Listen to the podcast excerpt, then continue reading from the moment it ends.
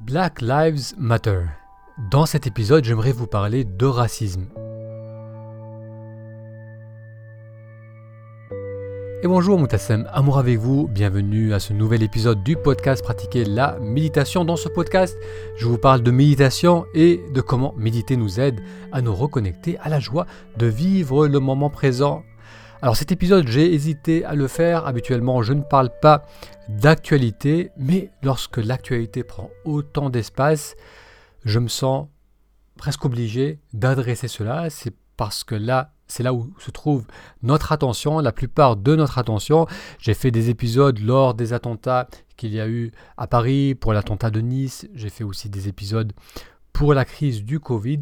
Et maintenant, j'aimerais parler, partager mon ressenti par rapport à ce qui se passe aux États-Unis, par rapport à cet événement Black Lives Matter et vous parler du racisme en général. Alors bien entendu, c'est un sujet qui est vaste, je n'ai pas du tout d'expertise dans ce sujet complexe, mais j'ai voulu partager mon ressenti par rapport à ce qui se passe en ce moment et par rapport au racisme en général. Comme vous le savez peut-être, je suis issu de l'immigration. Mes parents ont quitté le Liban dans les années 70 à cause de la guerre civile. Ils ont été en Italie, puis en France. Donc j'ai passé la très grande majorité de ma vie en Occident. Euh, personnellement, je n'ai pas fait face au racisme, pas souvent, euh, malgré le fait que je suis, donc je viens du Liban, mes parents viennent de Syrie, euh, on est musulmans, donc pendant longtemps euh, je me disais musulman, aujourd'hui je me considère plus comme de culture musulmane parce que je ne suis pas pratiquant, mais pendant très longtemps je me présentais en tant que musulman, et je n'ai pas fait face au racisme euh, dû au faciès, donc par rapport à la couleur de peau, par rapport à l'apparence, parce que comme vous pouvez le voir, j'ai une couleur de peau claire, on est caucasien, donc comme beaucoup de personnes, en Syrie, au Liban, on est clair de peau. Donc je n'ai pas fait face à ce genre de racisme, mais il m'est arrivé à plusieurs, reprises euh, de voir que le fait d'être arabe, d'être musulman, amenait une certaine hostilité, un, traitement particulier de la part des autres. Donc c'est arrivé lorsque j'étais en primaire ou au collège, où j'ai eu des accrochages avec d'autres enfants, d'autres collégiens ou étudiants. Donc c'était en général pas pas méchant, pas haineux, c'était plus par ignorance que les, euh, les jeunes, entre jeunes, on se comportait de la sorte, où il y avait ce genre de conflit. Ce par, ce, euh, par contre, qui m'a plus touché, c'était le, traitement que j'ai eu de, la part de certains adultes qui, euh, qui ont fait preuve d'un racisme. Et, avec le recul, je, je réalise que c'était quand même complètement inapproprié. Je me souviens d'un professeur de français que j'avais lorsque j'étais en quatrième il était, euh, il était assez dur avec moi. À chaque fois qu'il me donnait des retours par rapport aux dissertations que je faisais, c'était plus de la critique, de la moquerie. Quand j'essayais d'appliquer ce qu'il me, ce me disait, au lieu de me dire c'est bien, tu devrais faire ça plutôt, il, il se moquait davantage de moi et souvent face à la classe. Et cette personne était un candidat à la mairie de la ville où j'étais. C'était un candidat du Front National qui était assez connu pour son positionnement par rapport aux émigrés. Donc ça, c'était euh, une expérience plutôt négative que j'ai eue avec euh, l'institution en place, alors que euh, le sujet du français, c'était quelque chose qui me plaisait. J'aimais écrire. Et d'ailleurs, l'année précédente, lorsque j'étais en cinquième, euh, ma professeure lisait régulièrement mes dissertations parce qu'elles étaient considérées comme, comme, euh, comme bien et qu'elle voulait les partager avec le reste de la classe. Et donc j'arrive en quatrième et ce professeur me rabaisse, me rabaisse et m'a fait grandement douter dans ma capacité à écrire. Donc ça, c'était une expérience. Une autre expérience, je crois, c'était aussi avec un instituteur ou une maîtresse qui, lorsque je lui disais où mes parents habitaient, elle avait fait une remarque comme quoi c'était euh, des mauvais quartiers, que, là-bas il y avait beaucoup d'arabes, etc., etc. Donc là aussi, j'avais pris, ça m'avait surpris et j'avais euh, mal vécu cela. Donc c'était le racisme que j'ai vécu, c'était pas vraiment avec mes pères, pas avec les autres enfants, mais c'était par rapport à certains adultes et par rapport à leur positionnement. Et avec le recul, je réalise à quel point c'était inapproprié. Donc ça, ça a été mon expérience en tant qu'enfant et en, tant qu'adolescent issu de l'immigration et grandissant en France. Et puis lorsque j'ai commencé à travailler, ça s'est globalement très bien passé. Je n'ai jamais, perçu, je n'ai jamais perçu de résistance ou un quelconque racisme de la part de mes patients. Donc lorsque j'ai travaillé en cabinet chiropractique pendant plus de 10 ans en France, euh, j'avais une belle clientèle, belle patientèle et euh, bien sûr les personnes de toute communauté venaient me consulter. Et maintenant aussi que j'anime un podcast, un blog et que j'interagis avec beaucoup, beaucoup de personnes sur Internet, là aussi, les personnes de toute communauté, de toute ethnie, de toute culture interagissent et suivent ce que je propose et la, question de la religion, euh, de l'ethnie, de la, de la culture ne vient jamais et, surtout ne pose aucun problème par rapport aux personnes qui suivent ce que je propose. Donc ça c'est quelque chose que j'apprécie et globalement je dirais que j'ai foi dans la capacité que les personnes ont euh, d'accepter l'autre même s'il est différent. Donc ça c'est mon expérience personnelle mais bien entendu je sais que le racisme existe, qu'il est bien présent, que certaines communautés, que, certaines, que certains groupes de personnes subissent ce racisme, qu'il y a une discrimination, qu'il y a parfois une oppression, qu'il y a une, inégalité des opportunités. Alors ce racisme, d'où ça vient, pourquoi il y a le racisme? Et quelles peuvent être les solutions? Alors si on regarde au plus près de ce qu'est le racisme, c'est une peur de l'autre. Et cette peur de l'autre, on peut la comprendre à travers, trois éléments. Le premier élément, c'est ce qu'on appelle le tribalisme, c'est que inconsciemment, on se méfie des personnes qui ne font pas partie de notre tribu. Pendant l'immense majorité de son existence, l'être humain a vécu dans des petits groupes de 20 personnes et s'est grandement méfié des autres groupes, des autres tribus, parce que c'était associé à un danger, à un vrai danger de mort. Il pouvait y avoir des conflits, des conflits pour les personnes, pour les femmes, des conflits pour les ressources. Et être capable de rapidement savoir si une personne fait partie de mon groupe ou pas, c'était une nécessité pour survivre. Ensuite, les êtres humains ont évolué, ont évolué dans des groupes de plus en plus grands, ont appris à vivre ensemble, à interagir ensemble dans des communautés de plus en plus grandes. Mais cet instinct primitif, on le porte encore en soi et lorsqu'on perçoit qu'une personne ne fait pas partie de notre groupe, instinctivement, on associe cela à un potentiel danger et donc ça va créer une peur en nous.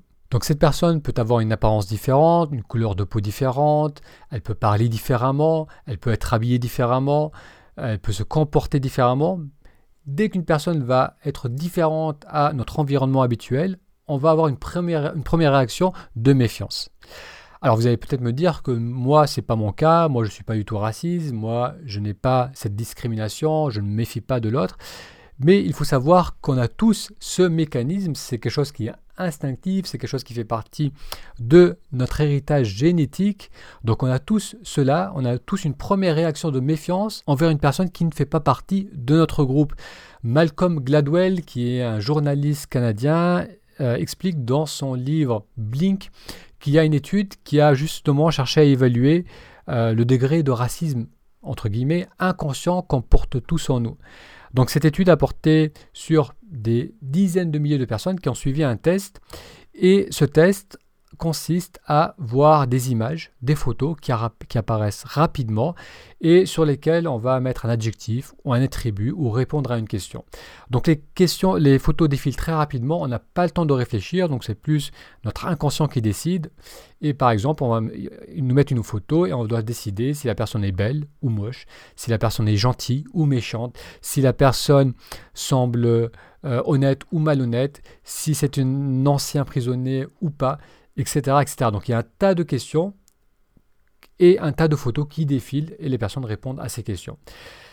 Et les résultats de cette recherche ont montré qu'il y avait un biais négatif envers les personnes de couleur, c'est-à-dire qu'on associait souvent des attributs négatifs aux personnes qui étaient de couleur sombre. On les considérait plus moches, on les considérait plus dangereuses, on les considérait malhonnêtes. Et les personnes qui ont pris ce test, et c'est ça qui est intéressant dans cette, dans cette recherche, c'est que la grande majorité des personnes qui ont suivi cet examen, ce test, euh, ne, se considèrent, ne se pas du tout comme racistes. C'est souvent des personnes qui sont éduquées, qui vivent dans un milieu urbain, qui interagissent avec plein de communautés, qui ont souvent aussi des amis faisant partie de communautés différentes, donc ils ne se considèrent pas du tout comme racistes, et malgré cela, ces personnes manifestaient ce même biais négatif. C'est-à-dire qu'on a tendance à se méfier des personnes qui ne nous ressemblent pas. Donc la première explication de la peur de l'autre, qui est à l'origine du racisme, cette première explication, c'est cette dynamique de tribalisme qui fait que notre première réaction, c'est de se méfier des personnes qui ne font pas partie de notre groupe. Ensuite, le deuxième élément, c'est les associations d'idées qu'on a avec certaines personnes. Si on grandit dans un environnement avec une culture qui va associer une autre communauté à quelque chose de négatif, de dangereux, de malhonnête, de malsain, cette, euh, cette association qu'on a avec cette communauté va accentuer ou pas notre première réaction de méfiance. Si j'ai toujours entendu que ce groupe de personnes était dangereux et que je croise une personne de ce groupe, ma première réaction, c'est une réaction de méfiance, donc ça, on a vu, c'est instinctif, parce que cette personne ne fait pas partie de mon groupe, mais cette réaction de peur, de, de méfiance va être ensuite accentuée par rapport aux histoires qui m'ont été transmises en relation avec cette communauté. Donc là, notre exemple, et je vais forcer le trait, imaginez-vous que vous avez grandi en regardant des films où on entend parler en italien, des films romantiques, des films d'amour, qu'à côté vous avez regardé des films et dans les autres films, les méchants parlaient en russe avec un accent fort, des méchants qui coupaient des doigts, des, mafieux russes, et que maintenant vous êtes adolescent, vous êtes un jeune adulte, vous vous promenez seul et vous entendez deux adultes, deux hommes parler en russe à voix haute. Vous allez avoir une première réaction d'inquiétude, de peur, de méfiance, parce que, d'une part, ces personnes ne font pas partie de votre groupe, et d'autre part, il y a cette association d'idées avec ce, groupe de personnes, avec cette, cette langue, avec cette culture, avec cette nationalité. Maintenant, si par contre vous croisez quelqu'un qui parle italien, vous être plutôt charmé par l'accent, par le fait que c'est une langue romantique et agréable à écouter. Alors on a vu qu'il y a le tribalisme et qu'il y a aussi donc ces histoires que l'on associe à certaines communautés. Et le troisième élément qui va influencer la peur, la méfiance qu'on peut avoir envers l'autre, c'est la relation dans laquelle on se trouve avec cette personne. Si par exemple vous avez un magasin, qu'une personne entre dans votre magasin et que cette personne a une apparence physique qui est différente de votre communauté, elle, s'habille différemment, elle, elle parle différemment, votre première réaction sera peut-être une réaction de méfiance, vous allez observer cette personne. Ensuite, la personne vient vers vous, elle vous parle normalement et vous réalisez que cette personne est juste là pour acheter un produit. Et donc là, la transaction se passe sans aucun problème. Donc lorsque la relation est peu impliquante, on, peut on peut plus facilement dépasser la première réaction de méfiance, la première réaction de peur qu'on peut avoir envers les personnes qui ne font pas partie de notre groupe. Maintenant, si la relation est plus impliquante, si elle est plus importante, cela va nécessiter un plus grand effort, plus d'investissement pour pouvoir dépasser cette réaction initiale de méfiance, de peur de l'autre. Donc imaginez-vous par exemple que cette même personne qui a le magasin se trouve chez lui et que sa fille, qui a 17 ans, ramène son petit copain pour lui présenter. Et que son petit copain fait partie d'une autre communauté, d'un autre groupe de personnes, un groupe qui ne fait pas partie euh, de la culture ou de l'ethnie du papa. Donc dans ce cas, le même mécanisme va s'enclencher, le papa va peut-être s'inquiéter que euh, le petit copain ne va pas bien s'occuper de sa vie, qu'il va, va peut-être s'inquiéter qu'il va pas la respecter, qu'il va mal la traiter, parce que là aussi peut-être qu'il y a des histoires, des associations qui sont faites avec la communauté de, cette personne et euh, des choses plutôt négatives. Donc le papa va peut-être avoir au début une réaction de méfiance et plus la relation est impliquante, plus la méfiance va être importante. Et ensuite, si le temps passe et qu'il réalise que cette personne traite très bien sa fille, qu'il est respectueux, que sa fille se sent en sécurité, qu'elle se sent très bien avec son petit copain, il va dépasser sa réaction initiale de méfiance et réaliser que cette personne est une personne très bien et que c'est un très bon petit copain pour sa fille. Donc on a vu qu'il y a trois éléments qui vont affecter le degré de peur, de méfiance de l'autre, qui sont aussi à l'origine du racisme. Le premier élément, c'est notre euh, instinct, qui est lié au tribalisme. Encore une fois, ceux qui, ne ceux qui ne font pas partie de notre groupe sont immédiatement associés d'une manière inconsciente à un potentiel danger. Deuxièmement, on a vu aussi que le contexte, les histoires, la culture dans laquelle on est et la façon dont on voit les autres va grandement accentuer ou diminuer cette première réaction initiale de peur, de méfiance. Et troisièmement, il y a aussi la relation, à quel point on va être, on, va être amené à être impliqué avec cette personne qui ne fait pas partie de notre groupe, va là aussi accentuer ou diminuer notre première réaction de méfiance, de peur vis-à-vis de l'autre. Et on a vu aussi indirectement que lorsque on entrait en empathie avec l'autre, c'est-à-dire que lorsqu'on réalisait que cette personne n'était pas si différente que nous, qu'on pouvait dépasser notre réaction initiale de méfiance et de peur. Tout simplement, plus on va interagir avec une personne, plus on va avoir cette capacité d'empathie. C'est-à-dire que plus je vais échanger, discuter, passer du temps avec une personne, plus je vais réaliser que cette personne me ressemble à bien des égards. Donc il y a cette capacité d'empathie, de savoir que la douleur qu'elle ressent, je l'ai ressentie, les désirs qu'elle a, je les ai eus, euh, ses aspirations, ses valeurs, j'en partage des similaires. Donc plus on va passer du temps avec une personne, plus on va avoir cette capacité d'empathie et moins on va avoir cette méfiance, cette peur de l'autre. Pour moi, le racisme, c'est lorsqu'il y a une barrière consciente ou inconsciente qui nous empêche de passer du temps avec la personne, d'interagir, d'échanger avec une personne qui ne fait pas partie de notre groupe. Cette résistance à s'ouvrir à l'autre, à créer une discussion, à, se donner l'opportunité de ressentir de l'empathie envers des personnes qui ne font pas partie de notre groupe, sera, cette, cette résistance peut être institutionnelle, c'est-à-dire que ça peut être des euh, courants politiques, des courants religieux, des courants philosophiques, des courants culturels qui nourrissent la peur de l'autre qui, et qui nous empêchent euh, à, travers différents moyens d'aller vers les autres, de nous ouvrir à des personnes qui ne font pas partie de notre groupe. Et sur ce point, euh, c'est les leaders qui doivent agir, que ce soit les leaders, politiques, les leaders religieux, les instituteurs, euh, les influenceurs, les chefs d'industrie, toutes les personnes qui peuvent influencer sur un grand nombre de personnes ont un rôle important, je pense, à jouer dans ce changement d'histoire, c'est-à-dire désamorcer les, conditionnements les cultures qui rejettent l'autre, qui se méfient de l'autre, qui nous positionnent entre, en, tant que nous contre les autres. Donc ça, il y a un gros travail à faire là-dessus. Euh, notamment, là, on a vu aux États-Unis comment lorsque le leadership, notamment le président, appuie une certaine vision du rapport à l'autre, peut institutionnaliser un racisme et renforcer cela. Donc ça, c'est les leaders ont un, rôle très important à jouer pour dépasser, pour dépasser et enlever ces barrières qu'on peut construire entre nous et les autres.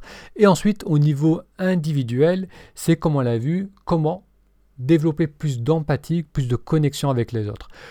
Lorsqu'on est dans une dynamique de peur, on se ferme à l'autre. Lorsqu'on est dans la peur, on est dans une crispation, c'est un mécanisme de défense et ça nous empêche de ressentir de l'affection, de la compassion, euh, de la pitié envers l'autre personne. Et c'est ça aussi qui permet de déshumaniser l'autre.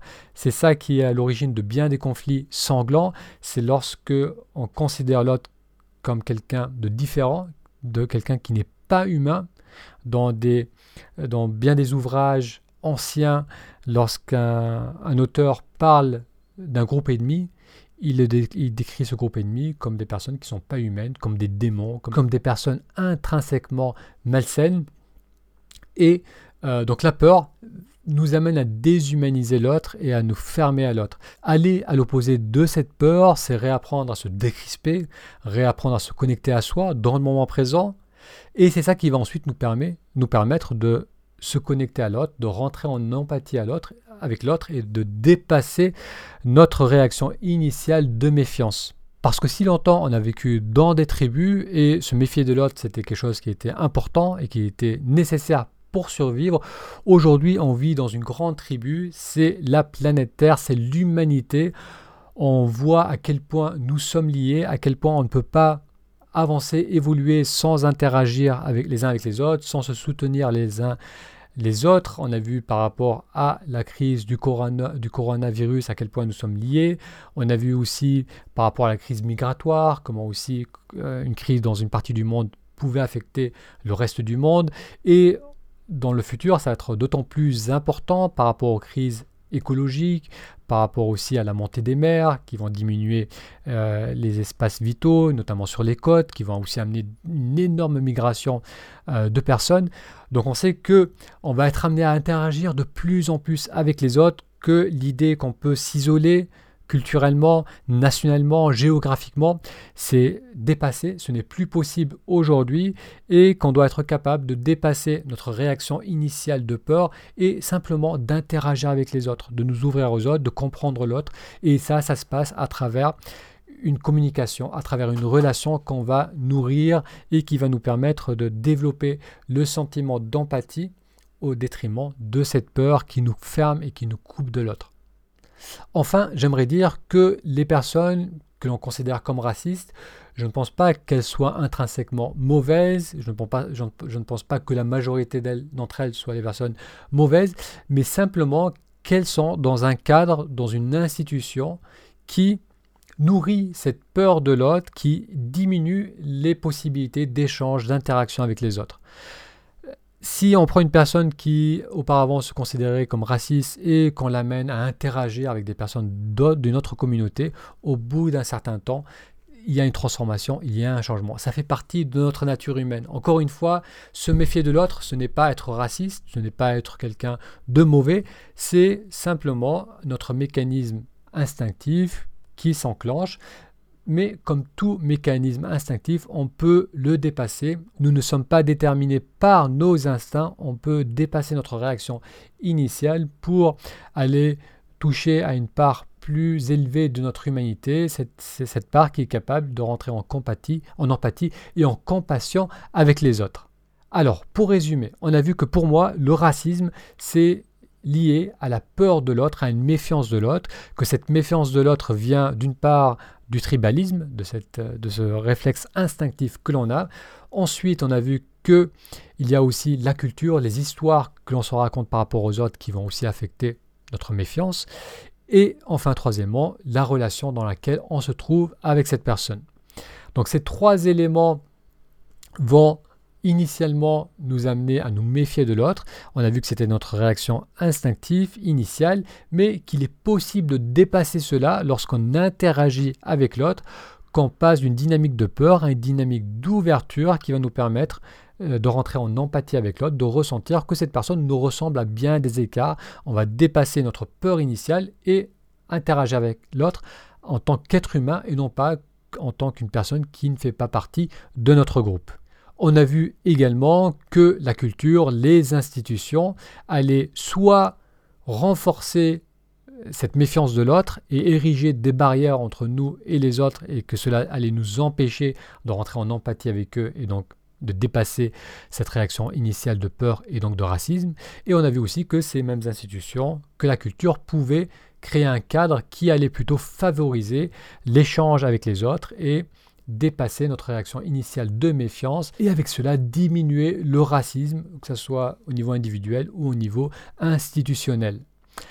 Alors comme je le disais en introduction, c'est un sujet qui est complexe, qui est vaste, qui concerne les individus, qui concerne les sociétés. C'est un sujet qui est affecté par l'histoire de chaque pays. Donc c'est quelque chose qui, est, qui mérite bien sûr d'être approfondi bien plus que euh, ce podcast que je vous ai proposé aujourd'hui. Euh, je ne suis pas un expert dans ce domaine, mais j'ai tout de même voulu partager mon ressenti par rapport à cela et j'aimerais beaucoup avoir votre retour par rapport à euh, cet épisode. Quelle est vous votre vision par rapport au racisme? Quelles peuvent être les solutions? Si vous avez des ressources, si vous avez des sites, des livres que vous pouvez nous conseiller pour mieux comprendre les mécanismes du racisme, n'hésitez pas à les partager dans la zone commentaire. Un grand merci de m'avoir écouté jusqu'au bout et je vous donne rendez-vous à très bientôt pour un futur épisode. À bientôt.